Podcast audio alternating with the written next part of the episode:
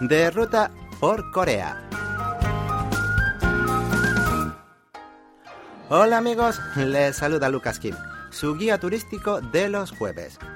Hoy les propongo una escapada especial a la ciudad de Goyang, en la provincia de Gyeonggi, para sentir y saborear los gustos latinos en Corea del Sur. Sin más preámbulos, empezamos.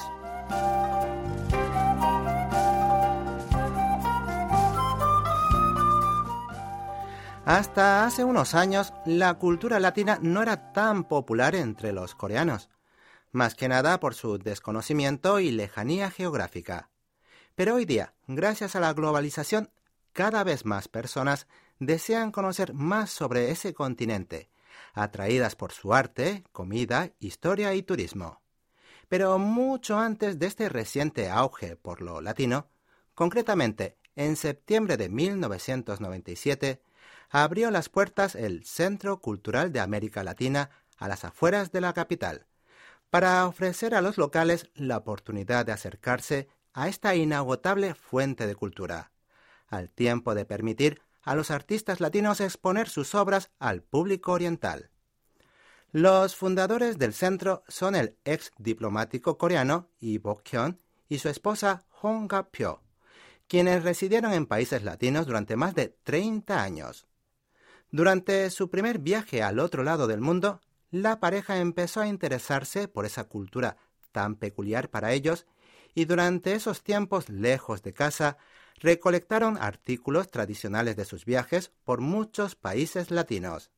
Así, tras retirarse, la pareja hizo realidad su sueño de compartir sus experiencias y colecciones culturales con sus compatriotas coreanos, creando ellos mismos este centro cultural que durante más de 20 años ha servido para exponer la riqueza cultural latinoamericana en Corea del Sur.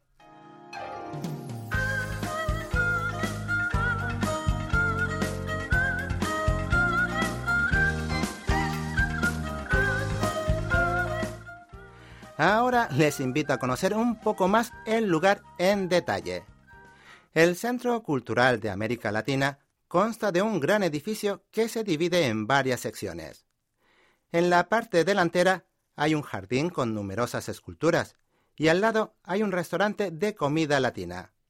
Está abierto durante todo el año, pero les sugiero ir en época de buen tiempo, ya que tanto su jardín como otros espacios al aire libre ofrecen mucho para ver.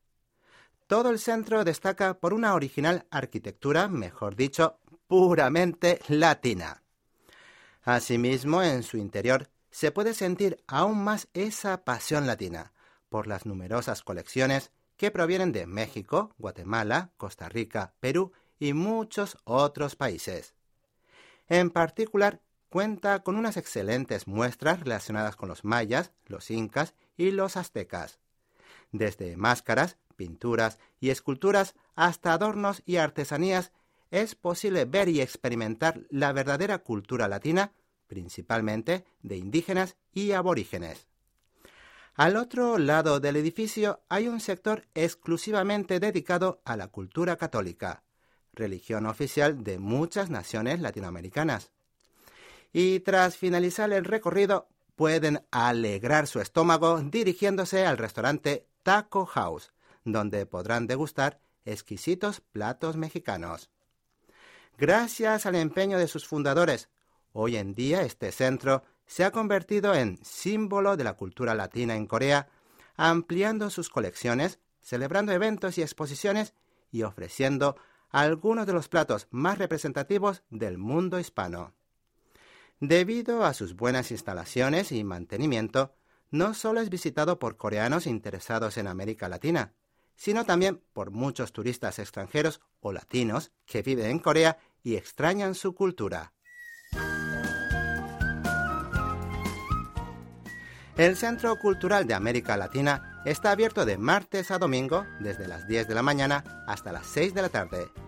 Para llegar en transporte público hay que tomar el autobús 7731, 703 o 33 en la salida número 1 de la estación Kupabal de la línea 3 del metro de Seúl.